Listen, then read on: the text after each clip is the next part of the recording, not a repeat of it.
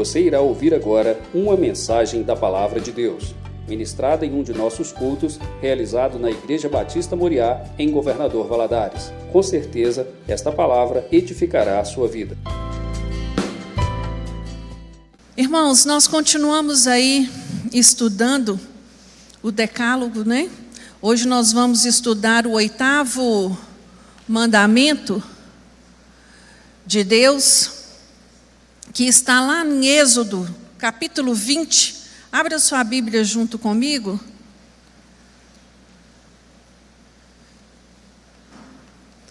No versículo 15.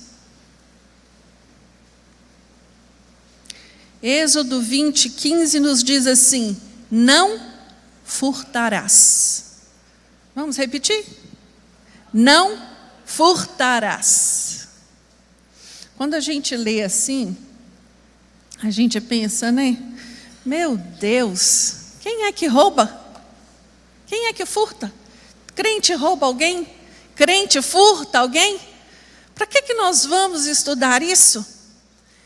E hoje eu quero levar você a entender que existem várias maneiras de se apossar daquilo que não é seu.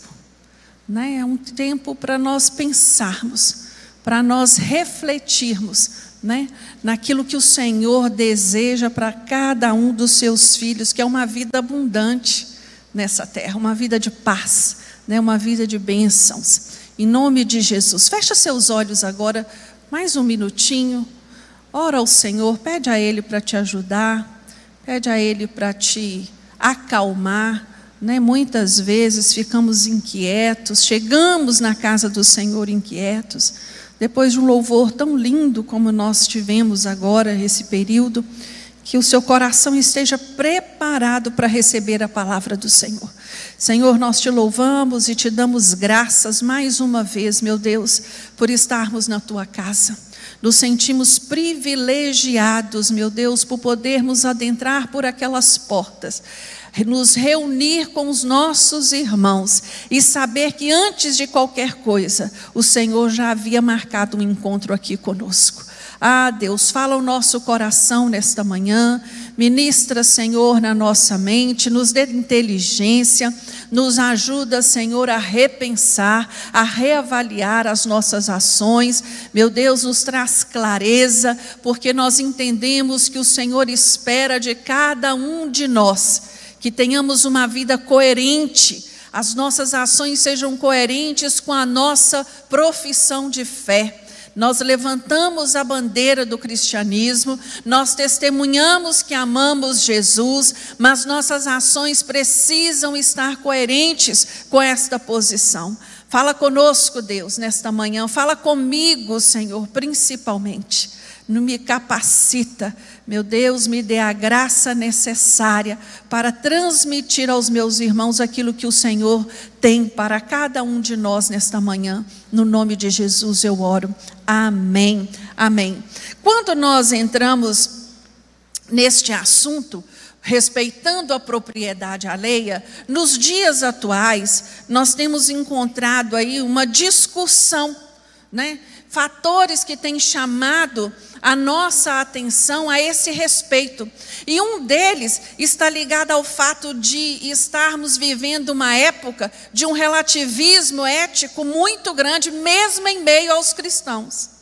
Mesmo em meio aos crentes, as pessoas estão dando pouca importância à, à, à ideia de obediência aos preceitos bíblicos e têm facilidade em praticar atos pecaminosos.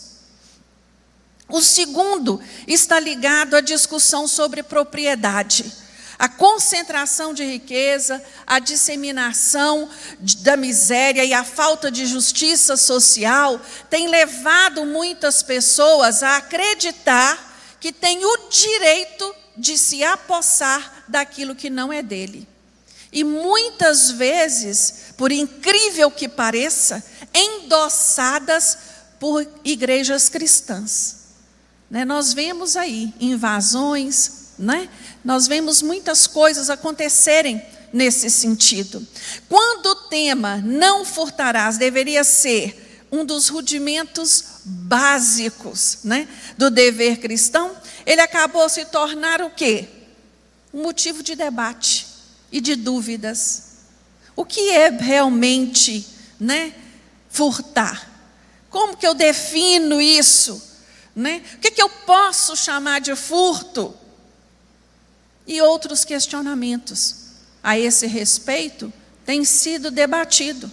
Há necessidade de um retorno ao tema com seriedade e temor ao Senhor.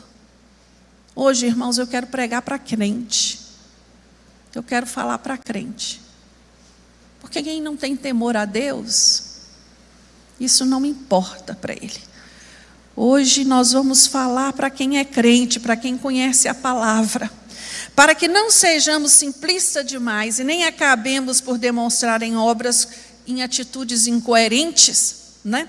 Nós vamos estudar esse oitavo mandamento.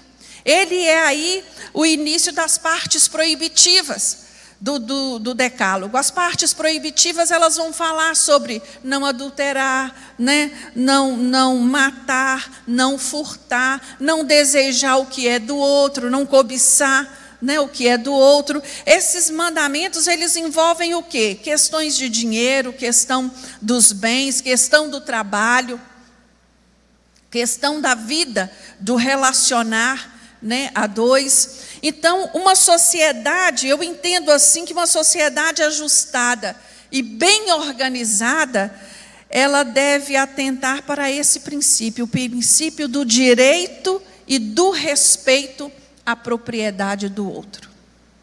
Ontem eu fui fazer minha unha e o salão onde eu faço unha, a casa do lado foi assaltada. Aí tem o vídeo lá filmando. Dois rapazes aqui na ilha. Um ficou vigiando a rua, o outro pulou o muro, pegou a bicicleta, passou a bicicleta por cima, entregou e saiu andando tranquilo. Menina, aquilo me deu um negócio por dentro. Fiquei pensando, é muita audácia uma pessoa entrar na sua casa enquanto você está dormindo e pegar um bem que você trabalhou para conseguir. E fazem isso com a maior naturalidade. E é perigoso ainda achar que tem o direito de fazer, porque é injustiçado, porque não tem, ou porque, por um N motivos que ele poderia listar. Mas nenhum motivo nos dá direito, nem a mim, nem a ninguém, o poder de defraudar, o poder de desapropriar, o poder de subtrair, o poder de usurpar nada de ninguém. Nada de ninguém. Não é isso, irmãos? É nesse princípio. Por isso, nós precisamos entender esse mandamento. E assim vamos tentar fazê-lo hoje, né? Eu coloquei aí uma reflexão, uma frase que está tirada do livro A Ética dos Dez Mandamentos. Ela diz assim: Não furtar significa não possuir coisa alguma que não tenha sido obtida por meios lícitos e honestos. A subtração oculta do alheio contra a vontade do seu legítimo dono. Eu fui fazer uma pesquisazinha rapidinha, só para esclarecimento, o que é furto, o que é roubo, o que é latrocínio. Furto é aquilo que você pega escondido, que o dono não sabe, que o dono não viu. Só quando ele der falta é que ele vai saber que ele foi furtado, que ele foi lesado. Roubo, você tem consciência de que está sendo roubado. Né? O sujeito chega para você e aponta uma arma, sei lá, e, e me passa seu celular, me passa seu tênis, me passa seu relógio, seja o que for. O latrocínio é o roubo seguido de morte. Estou falando bobagem, Albertson? É isso, né? Então, o furto, irmãos, para ficar bem claro, é aquilo que você, a pessoa faz sem o dono não tomar consciência. Vou te dar um exemplo simples. Você trabalha numa grande é, corporação, né, no escritório grande, aonde o dono estoca caneta, borracha, lápis, papel, e você pensa assim: eu vou levar um pacote desse de papel para casa porque eu estou precisando. Ah, eu vou levar umas canetas porque lá em casa está sem. Vou levar esse grampeador. Tem muitos na gaveta. Ô oh, irmãos, isso é sério. Isso é sério. Isso é furto. O nome disso é furto. Não importa a quantidade que tenha, não é seu. A não ser que tenha sido dado a você, né? Então, aqui a Bíblia vai trazer alguns versículos, e eu quero apontar os principais dele, tanto no Antigo Testamento quanto no Novo, que tratam né, desses, desse, desse assunto. No Antigo Testamento, os, eu peguei três, os principais deles, sobre este princípio. Êxodo 22, o capítulo 22 de Êxodo vai falar só sobre isso. Qual é a punição de cada objeto que for roubado, né, que for furtado. Se alguém furtar boi ou ovelha e o abater ou vender, por um boi pagará cinco bois e pela ovelha quatro ovelhas. O castigo era grande. Se o bicho que você furtou ainda tivesse vivo, a pena era outra. E se você vendeu, a pena era outra. Né? Todo o capítulo 22 do livro de Êxodo vai tratando disso.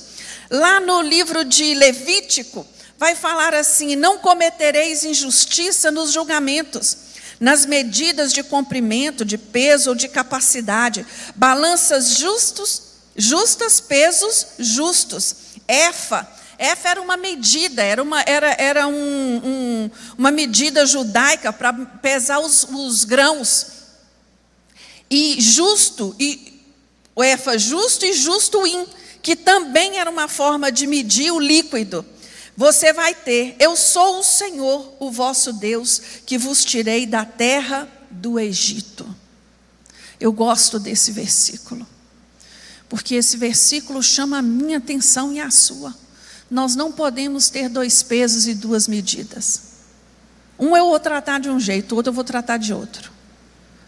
Para um, nós vamos, nós vamos pesar desta forma. Para o outro, não. Para o outro, nós vamos pesar diferente. Antigamente, muito antigamente, os armazéns vendiam por balança. Era pesado aquilo que você queria comprar na hora. Estava ali, você escolhia e o dono vinha, pegava aquilo, colocava na balança e punha o pezinho do lado. Ô, irmãos, isso é história, não estou entregando a minha idade, tá? Mas era assim. E havia muitas discussões sobre o dono, o proprietário do estabelecimento, lesar os seus clientes, tendo peso modificado. E isso é muito sério. E, e até hoje isso acontece. Até hoje isso acontece. Às vezes você compra uma embalagem no supermercado dizendo um peso, e se você for conferir, o peso não está adequado, não está de acordo. E nós vamos nos acostumando assim, né? Você vai comprar no supermercado, não tem cinco centavos para te devolver de troco. Outro dia eu fui fazer uma conta rápida, só olhando para os caixas, quantos estavam na fila, se naquele exato momento cada um deixasse cinco centavos no caixa de troco. No final do dia, oh, gente, isso é, é lesar o seu cliente. E se você faz questão dos cinco centavos, você é o que, João? enjoado, cri-cri. Não, mas você gosta de arrumar confusão. Não é? Então, estamos aí sendo furtados e às vezes nem damos conta né, de como as coisas acontecem. Outro versículo que eu gosto muito que vem na Bíblia é o Deuteronômio 25, de 13 a 16. Não terás dois pesos na tua bolsa, um grande e um pequeno. Não terás duas medidas em tua casa, uma grande e uma pequena. Terás somente pesos exatos e justos e medidas exatas e justas, para que se prolonguem os teus dias na terra que o Senhor, o teu Deus, te dá. Pois o Senhor, o teu Deus, abomina todo aquele que pratica tal injustiça. Ser justo e honesto, mesmo ainda nesse mundo que nós vivemos, um mundo onde se pratica o lucro, independente a quem se fira, né? O importante é lucrar. Nós cristãos, nós temos o dever de ser justo em todos os negócios da nossa vida. Todos, inclusive na atividade do lar. Vocês, mulheres que gostam de burlar os valores gastos, isso é furto. Repense o seu relacionamento. Que casamento é esse que eu preciso mentir? De quanto eu gastei? Que eu preciso inventar. Não, isso está errado. Isso não funciona para crente. Nosso, nosso, os nossos relacionamentos, ele tem que ser realizado sob a primícia da justiça e da verdade. Mesmo que o seu marido vá reclamar, igual o meu, o meu pergunta assim: quanto custou isso? Eu falo, o que, é que você acha? Ele, 10 reais. Eu falo, não existe nada de 10 reais nesse mundo, não, meu amigo. Não, acorda para a vida, aí lá em casa a gente dá risada e tudo. Às vezes eu nem falo, deixa para lá, né? Mas é preciso inventar valores? Não. É sobre a premissa da justiça, né? E da verdade, sobre esses princípios. Além do castigo que Deus destinava, né, a, a, a, a quem furtasse, o Antigo Testamento traz um exemplo muito valioso para mim e para você. Quantos de vocês lembram da história de Acã? Acã era soldado do exército de Deus. Ele participa da invasão de Jericó. Foi dada uma ordem explícita por Deus que tudo que era metal valioso seria retirado como primícia para Deus seria separado, seria leva, levado para o tabernáculo. Acã vê uma capa babilônica lindíssima ali, naqueles bens, e decide separar para ele aquela capa, uma parte de ouro e uma parte de prata, e esconde na sua tenda. A próxima cidade, quando eles vão atacar, eles perdem. E Josué vai diante de Deus: Meu Deus, o que está acontecendo? Por que, que isso aconteceu? Por que dessa derrota? E Deus fala para ele que havia pecado oculto ali no meio. E o Espírito Santo de Deus revela quem era. E Acã tem que confessar que ele tinha mesmo pego e que estava escondido na barraca dele. E lá no capítulo 7 de Josué, Acã é levado com toda a sua família, seus animais, com tudo com seu gato, com seu cachorro, para longe, para fora do arraial, e lá ele foi apedrejado e queimado. Você pensou que, que, que é isso? Foi apedrejado e queimado. Jeremias, ele vai qualificar o furto como algo abominável como abominação diante de Deus. Jeremias 7, versículo 9 e 10 nos diz assim: Furtareis vós e matareis, e cometereis adultério, e jurareis falsamente, e queimareis incenso a Baal, e andareis após outros deuses que não conhecestes, e então vireis e vos poreis diante de mim nesta casa, que se chama pelo meu nome, e direis: somos livres, podemos fazer todas estas abominações? Deus revelando através da boca de Jeremias, questionando o povo. Vocês fazem todas essas abominações, vêm na minha casa e diz, como se nada tivesse acontecido, no versículo 11 ele vai dizer assim: É esta casa que se chama pelo meu nome, uma caverna de salteadores aos vossos olhos? Mas eu, eu mesmo vi isso, diz o Senhor. Isso é sério, irmãos. Isso é muito sério. E o Novo Testamento vem retificar esse princípio. A palavra de Deus no Novo Testamento vai nos falar lá em Lucas 3,13: Não cobreis mais do que está estipulado. Mateus 15, 19: Pois do coração procedem maus pensamentos, homicídio, adultério, prostituição, roubo, falso testemunho, blasfêmia. Não adianta ninguém ficar querendo dizer que o Antigo Testamento é para outra época que nós estamos no Novo Testamento. O Antigo Testamento, irmãos, foi uma estrada pavimentada para nos levar ao Novo. O Novo Testamento, ele vem testificar princípios estabelecidos por Deus no Antigo. Romanos 13, 9: Com efeito, não adulterarás, não matarás, não furtarás, não darás falso testemunho, não cobiçarás, e se há algum outro mandamento, tudo nesta palavra se resume: amarás o teu próximo como a ti mesmo. Quem ama o teu próximo como a si mesmo, não faz mal, não faz mal ao seu próximo, não deseja o mal ao seu próximo. E em Efésios, Paulo, no capítulo 4, ele vai falar sobre esses princípios e vai finalizando dizendo assim: olha, antes, seguindo a verdade em amor, cresçamos em tudo naquele que é o cabeça, Cristo, do qual todo o corpo, bem ajustado e ligado pelo auxílio de todas as juntas, segundo a justa operação de cada parte, faz o seu próprio aumento para a edificação de si mesmo em amor. Cada um de nós vai se ajustar diante da operação de Cristo Jesus na sua vida, seguindo o modelo que é Ele, praticando aquilo que Ele ensina, o exemplo que Ele nos deu, para que nós possamos crescer cada dia mais, em amor, em santidade, em proceder. É isso que a palavra de Deus espera de cada um de nós.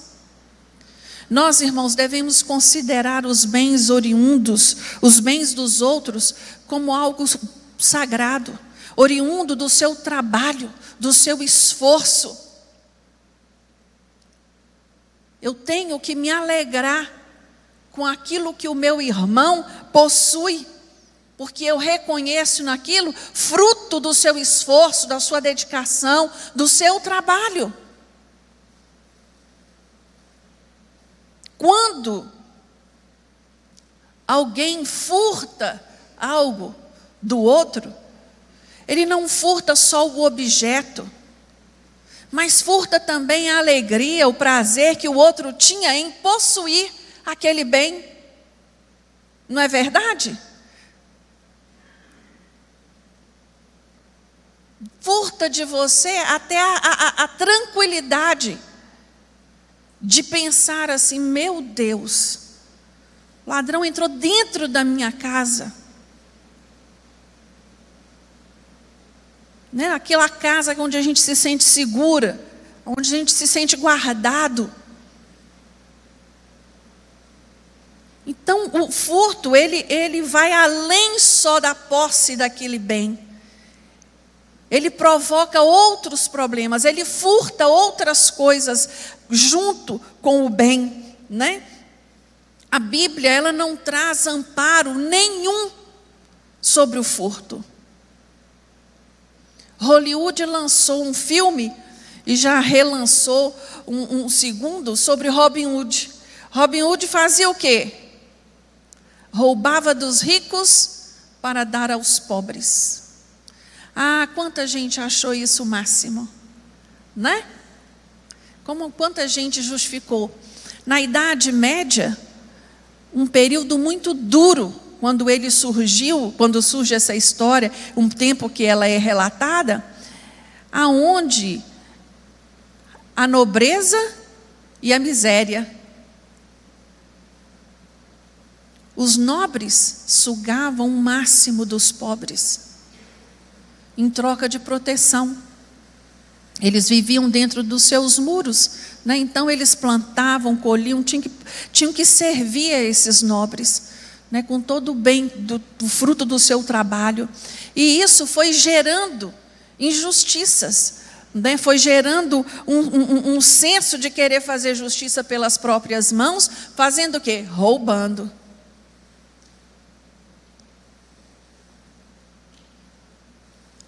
Há pouco tempo nós vimos na televisão um político dizer que problema tem um adolescente roubar um celular.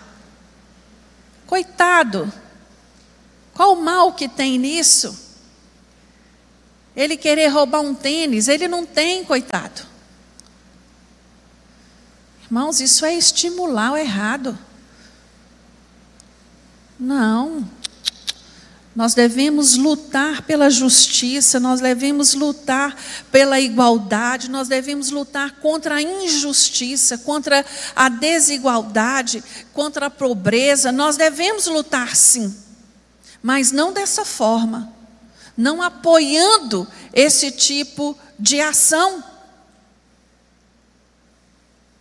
No nosso país, nós trazemos enraizada em nós uma cultura muito triste, do fundo do inferno, e que tem prejudicado a muitos. Quer levar vantagem em tudo, é dar um jeitinho. Isso é muito triste, isso é vergonhoso.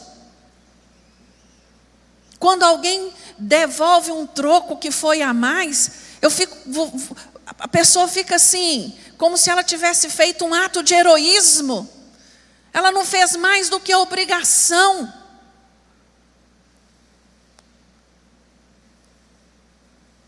Isso tudo por quê? Porque vem enraizado na mente essa essa essa coisa. Ah, o caixa me cobrou errado o preço, problema. Problema deles, eles têm muito. Não. Nós precisamos levantar essa bandeira. É triste, mas se a gente perguntar a alguém se ele já furtou alguma coisa, ninguém vai admitir. Ninguém. Chamar um irmão de ladrão é uma coisa grave, não é? Para você falar isso, você tem que ter prova. Isso é coisa grave. E hoje, eu queria chamar a sua atenção, queria que você parasse para pensar em alguns princípios nos quais o crente ele precisa se posicionar da maneira certa, da maneira honesta. Primeiro deles, você é honesto ao pagar seus impostos?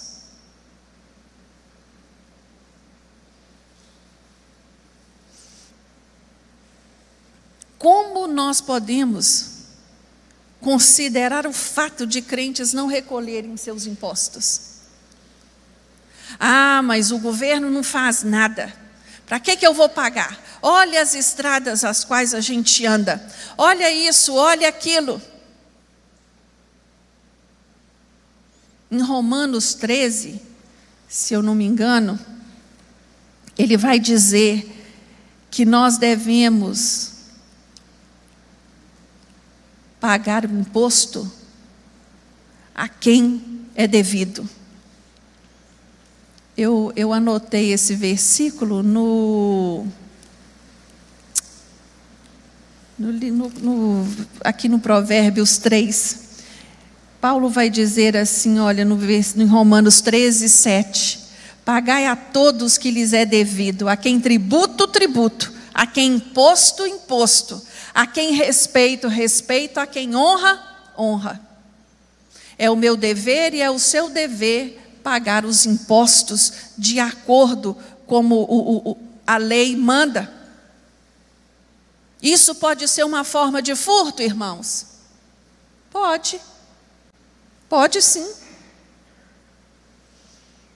Nesse ambiente que nós vivemos, nessa busca insaciável da riqueza, principalmente dos grandes empresários e dos políticos, muitas vezes a gente pensa: não, não vou fazer isso não.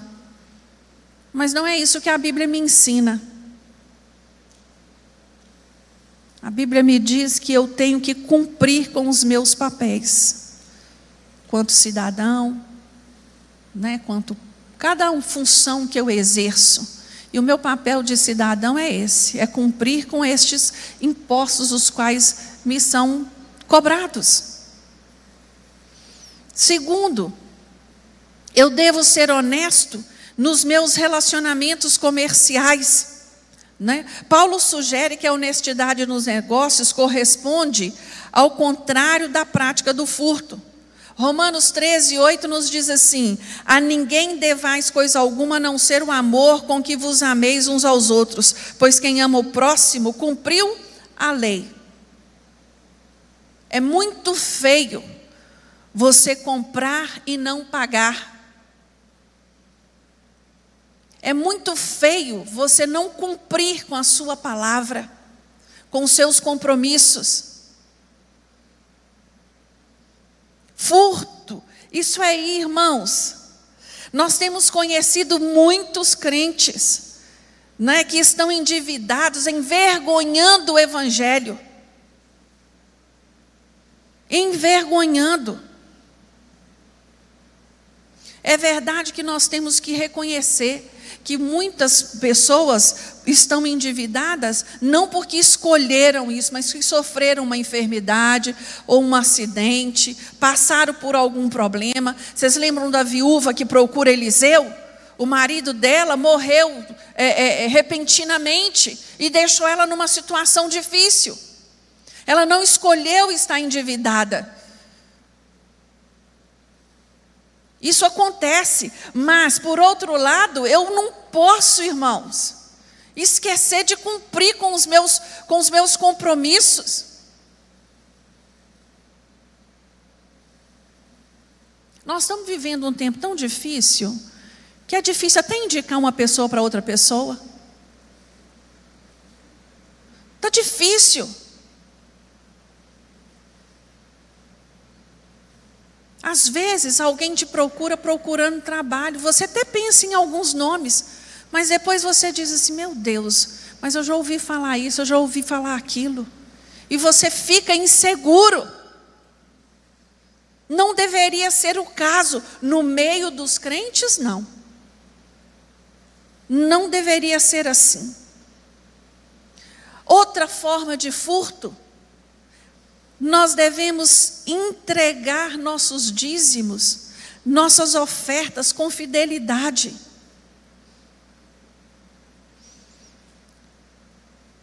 A entrega do dízimo na Bíblia, a não entrega né, do dízimo na Bíblia é chamado de furto. Está lá em Malaquias, no capítulo 3. E eu gosto porque lá eles ainda perguntam assim: o que, que nós te roubamos? É muita cara de pau, não é? Mas em que, que nós te roubamos? Quando Deus confronta o povo. Nos dízimos e na oferta. Irmãos, nós precisamos entender o que é dízimo. O dízimo ele traz aspectos importantes para a vida do crente. Dízimo não é dar dinheiro para a igreja. Dízimo não é dar dinheiro para pastor. Dízimo, ele é um princípio estabelecido pelo próprio Deus. Dízimo, ele é santo ao Senhor. Dízimo, ele é culto, ele é adoração a Deus, é reconhecimento de gratidão por tudo que ele tem feito por nós, por tudo que ele tem dado a nós. Quando Acã rouba aquela capa e aquele ouro e aquela prata, ele estava roubando parte da primícia de Deus. Levando aquilo que, que seria separado para Deus. Nós temos que estar atentos as nossas práticas.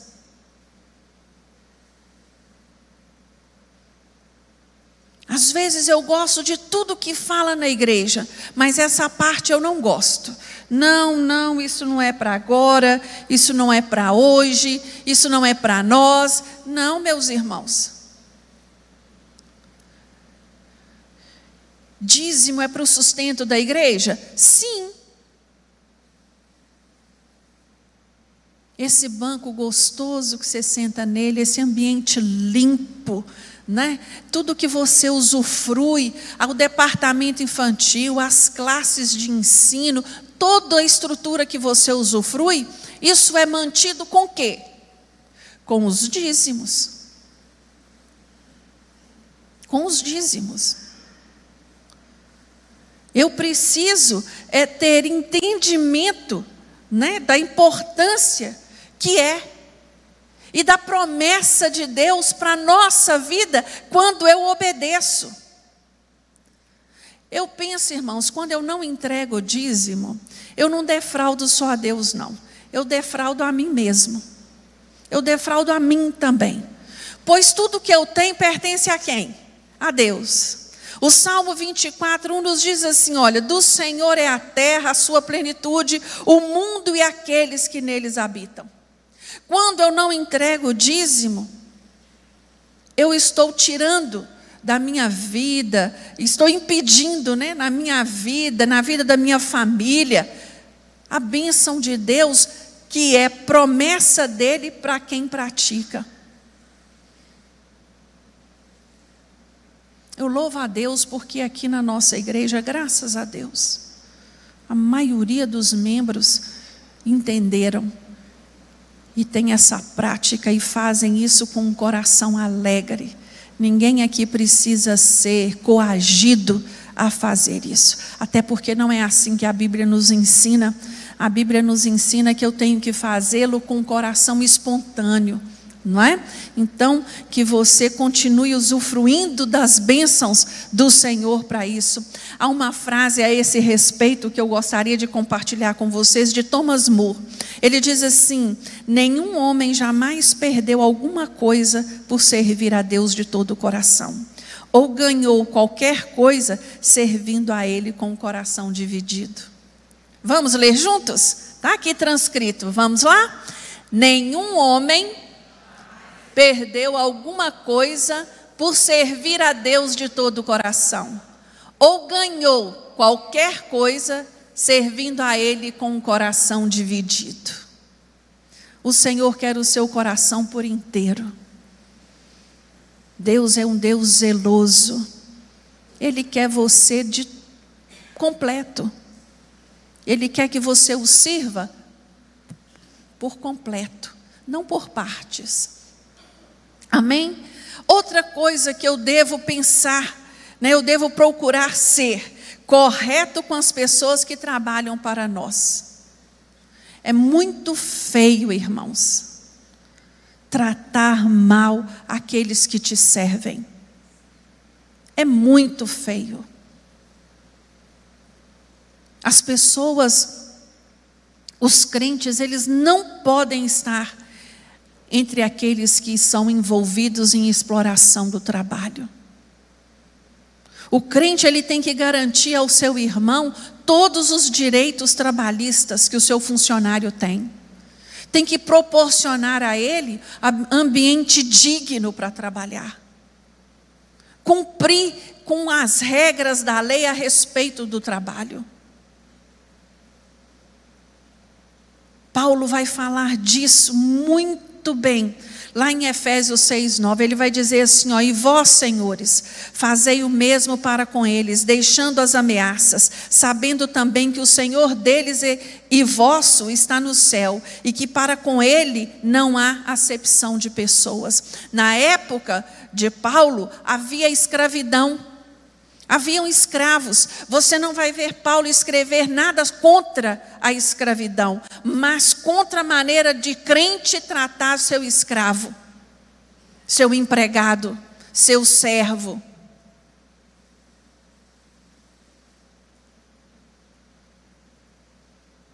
Você você que tem né, uma ajudante em casa, uma auxiliar no, nas tarefas domésticas em casa, dê testemunho, dê testemunho de crente, cuida, zela dessa pessoa, faz a diferença na vida dela. Pratica aquilo que a palavra de Deus tem te ensinado.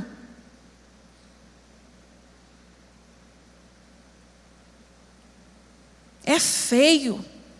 É feio tratar mal, é feio tratar com desigualdade, é pecado, irmãos. Seja justo. Faça diferença na vida daquele que precisa da sua ajuda. Outra coisa que nós devemos ser firmes contra as possibilidades de corrupção. Nós devemos ser firmes. Nós jamais podemos estar entre os corruptores ou os corruptíveis, os corrompidos. Esse não é lugar para crente.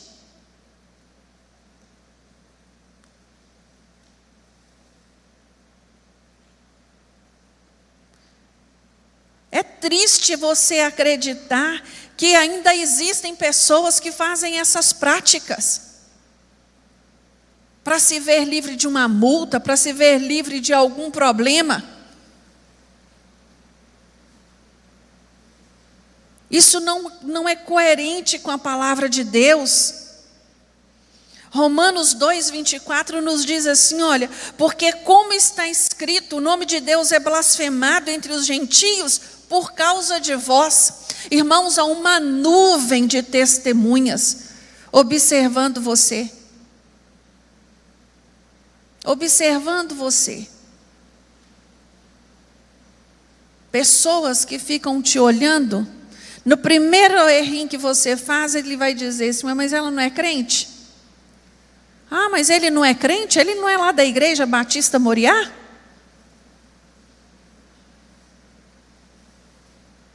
Não. Longe de nós sermos pedra de tropeço na vida daqueles que ainda não conhecem Jesus. Nosso comportamento, nossa atitude, nosso compromisso, não pode colocar o nome de Deus, o nome de Jesus, em situações desse tipo, de ser blasfemado pelos que não conhecem ao Senhor por nossa culpa, por nossa responsabilidade. Outra coisa e última que nós devemos ser, devemos usar nossos bens e recursos com moderação, ajudando os que têm necessidade, dividindo nossa fartura com os que têm fome e trabalhando pela justiça social. Gálatas 6, de 9 a 10, nos diz assim: E não nos cansemos de fazer o bem, porque a seu, a seu tempo ceifaremos, se não houvermos desfalecido. Então, enquanto temos tempo, façamos o bem a todos, mas principalmente aos domésticos da fé. Se você pode ajudar, se você pode dividir o que você tem, o faça. Não divida quando estiver sobrando. Dar o que está sobrando é fácil, meus irmãos. Esse trabalho que a igreja e vocês fazem da ação social. Ô irmãos, vocês não têm noção do impacto que é uma cesta dessa na casa de uma casa onde não tem nada. Eu já compartilhei aqui, mas vou falar de novo para aquele que não ouviu. Um dia veio um jardineiro buscar uma cesta. Georgia é testemunha disso do Nilson. Ele falou assim: ontem eu precisei eh, pegar com meu vizinho meio copo de óleo. Aí eu falei assim com ele: então agora hoje você devolve. Ele falou: não, eu comprei, foi dois reais. Ô, gente, meu coração doeu. Não tinha meio copo de óleo. Quando você traz esse alimento, talvez você nem perceba assim, nem se dá conta né, da importância desse trabalho na vida dos outros, na vida daqueles que necessitam, na vida daqueles que realmente precisam. E assim nós vamos, né? Fazendo aquilo que nos é proposto fazer, ajudar o outro a fazer o bem, né? Porque no tempo certo nós ceifaremos se nós não desistirmos. Né? Se nós não desanimarmos, nós também vamos receber, nós também vamos ser agraciados. E aqui ele diz que nós devemos começar pelos da família da fé. Nós não podemos ser indiferentes aos nossos irmãos. Talvez aqui dentro da igreja onde você congrega, ninguém precise de uma cesta básica. Mas nós temos outros irmãos na fé que precisam. Né? E nosso papel é ajudar. Nosso papel é fazer a diferença. Irmãos, nós entendemos que o ato do furto em si é algo inaceitável contrário a todo comportamento cristão. Mas também interessa-nos aqui mencionar possíveis questões que estão na base que antecedem ao furto. Quando a palavra de Deus fala do, de nós guardarmos ao nosso coração, né, de onde procede todas as coisas, às vezes vamos alimentando pensamentos que não são coerentes com a palavra de Deus e nós vamos dando lugar para estes pensamentos. Não, não, isso não tem problema. Não, isso não faz a diferença né? Nós precisamos ter uma aceitação completa e madura da soberania de Deus sobre a nossa vida. Nós devemos olhar para as nossas circunstâncias e entender que Deus está no controle de cada uma delas. Que nada que eu venha passar, eventualmente, passageiro ou não, pode me dar a autoridade de usurpar, de tirar aquilo que não é meu, de outro. Nada, nada, nada. Em momento nenhum, em nenhuma circunstância. Nós temos que ter muito cuidado para a nossa revolta contra, contra as injustiças não nos leve a cometer atos abomináveis diante de Deus. É errado, não é por aí. Nós temos que ter a confiança na providência de Deus. Ah, irmãos, Deus ele é um bom pai. E a Bíblia fala, né? Qual pai que um filho pedindo pão vai dar a ele o quê? tijolo, pedra, cobra. Não. Deus, Ele é Deus que nos ama. E Ele tem coisas boas para cada um dos seus filhos, de acordo com a sua necessidade. Confia, espera nele. Esse precisa ser o nosso ponto básico da nossa fé. Nós não resolvemos os nossos problemas, nos rebelando, nos revoltando, blasfemando. Não tem jeito, não é assim, não, não muda. Não. Para Deus não há nada impossível. Nada, nada, nada. O trabalho honesto é a maneira bíblica de substituir a atividade pecaminosa do furto. Eu gosto dessa afirmativa. Tudo aquilo que você deseja ter, trabalhe para ter. A palavra de Deus nos diz que o homem comeria do que? Do suor do seu trabalho, né? Se você quer comer mais do que você está comendo, soe mais. Vai suar mais. Não é não, Marco Aurélio? Vai suar mais. Você está insatisfeito? Trabalhe mais.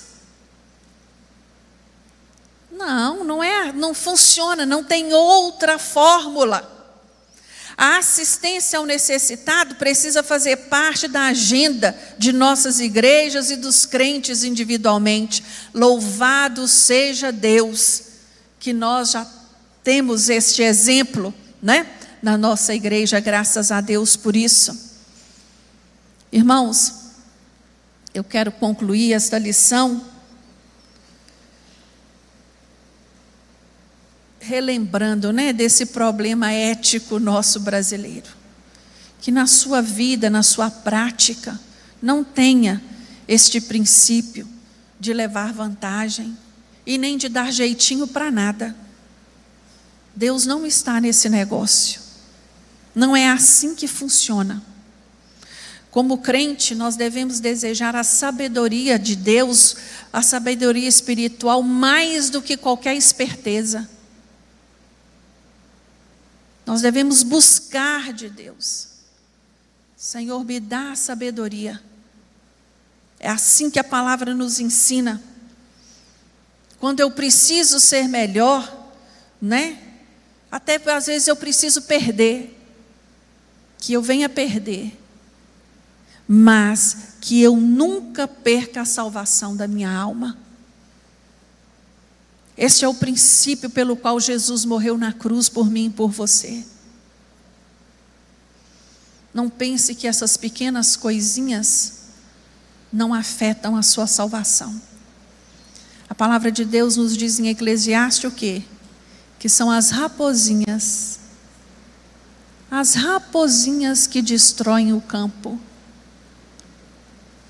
Né? São essas coisinhas pequenas que vão roendo, vão esfriando, vão tirando de nós a sensibilidade para perceber o que está errado, para achar que não, porque é um discurso que está aí fora, todo mundo fala contra, todo ninguém aceita. Eu não tenho problema com todo mundo. Vocês já devem ter ouvido isso, né? Você não é todo mundo. Você não é todo mundo. Né? Você não é todo mundo. Às vezes falamos muito isso para os nossos filhos e esquecemos de incutir em nós. Nós não somos todo mundo. Nós vivemos de acordo com os padrões da palavra de Deus, né? Mateus 4 nos fala sobre a tentação de Cristo. E ali tem muito a nos ensinar quando Cristo foi tentado no deserto. O inimigo, ele ofereceu a Jesus o quê? Todos os reinos deste mundo. Mas o preço cobrado era que ele se prostrasse diante dele. Muito cuidado com o que o inimigo tem te oferecido. Muito cuidado. Não aceite, não troque a sua salvação por um prato de lentilha. Não troque aquilo que Deus tem para você por qualquer coisa. Não vale a pena. Não vale a pena. E eu gostaria de finalizar com um texto, com um versículo bíblico que está lá em Mateus 6,33. Buscai, pois, em primeiro lugar o seu reino e a sua justiça, e todas as coisas vos serão acrescentadas. Busque ao Senhor, confia nele, espera nele, viu? E eu gostaria muito que você que está no templo, você que está nos assistindo, fizesse uma análise mesmo da sua vida, uma autoanálise. Se você que está nos assistindo, você que está no templo, que ainda não entendeu a importância do dízimo, que não entrega o dízimo, Ora ao Senhor, fala com Deus. Fala, meu Deus, me ajuda, me ajuda a ser obediente nesta área da minha vida. Eu quero tomar a atitude certa, eu quero fazer aquilo que é certo.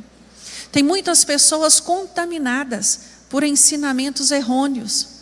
Ah, eu pego meu dízimo e divido ele. Eu dou tanto para uma tia minha que é necessitada, eu mando outro tanto para não sei aonde, eu mando outro tanto para não sei. Isso está errado, irmãos. Isso está errado, não tem lugar nenhum para isso na Bíblia. pense, pense um pouquinho mais, avalie um pouquinho mais as suas atitudes e peça a Deus para te ajudar.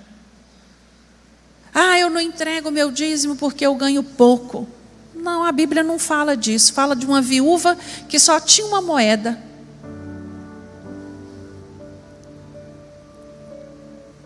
Pense direitinho como você tem levado a sua vida com Deus. Irmãos, a escola bíblica dominical ela é para isso, não é? É para nos ensinar, é para nos ajudar a repensar a nossa vida, os nossos valores cristãos, como nós estamos vivendo. Queria te convidar a ficar de pé agora. Fecha seus olhos, põe a mão no seu coração. Fala com Deus, fala, Senhor, que eu não venha furtar nada, nada. Que a única coisa que eu não venha dever nada, que a única coisa que eu possa dever seja amor Fala com o Espírito Santo de Deus para trazer a sua mente. Se você tem cometido alguma, algum erro, alguma falha. Se Deus nos colocou para estudar esse assunto hoje, irmãos, Ele sabe o motivo. É por amor e misericórdia a cada um de nós. Senhor, nosso coração é grato grato pela tua palavra, a tua palavra que nos confronta, a tua palavra que direciona, a tua palavra, meu Deus, que nos abre os olhos espirituais. A tua palavra, Senhor, é que quer nos ajustar, ajustar nosso caráter, ajustar a nossa caminhada com Cristo. Muito obrigado, Deus, porque nós sabemos que pelo seu infinito amor, pela sua infinita misericórdia, o Senhor ainda tem nos dado chance, tem proporcionado, Deus, a oportunidade para mudança para fazer aquilo que precisamos fazer.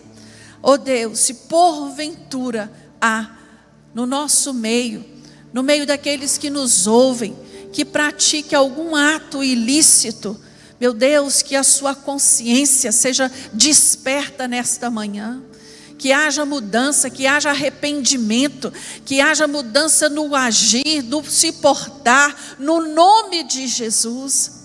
Ah, Deus, o Senhor traz esses assuntos à tona para que ninguém possa dizer amanhã ou depois, eu não sabia. Não, ninguém nunca me falou. Ah, eu não imaginava que era assim.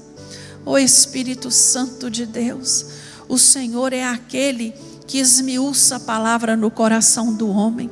Trabalha nesta palavra no coração de cada um dos meus irmãos nesta manhã, no nome de Jesus meu Deus, trazendo lucidez, trazendo clareza, trazendo entendimento nos princípios que foram ditos e ensinados aqui nesta manhã. Meu Deus, muito obrigado. Obrigado por este dia tão especial. Obrigado, meu Deus, por este culto. Obrigado por este tempo que passamos na tua casa. Recebe, Deus, o nosso louvor. Recebe, Deus, a nossa gratidão. Se conosco no restante do nosso dia. Que tenhamos, meu Deus, um almoço gostoso em família. Um tempo agradável com os nossos. E que à noite estejamos todos aqui reunidos na tua presença para te louvar, para te cultuar. Meu Deus, nós pedimos também aos nossos irmãos que estão em viagem. Guarda-os, meu Deus. Guarda-os na ida, guarda-os na volta e guarda-os também para que eles não sejam, meu Deus, tentados nem influenciados por esta festa di, de, diabólica. No nome de Jesus nós oramos e no nome de Jesus nós agradecemos. Amém.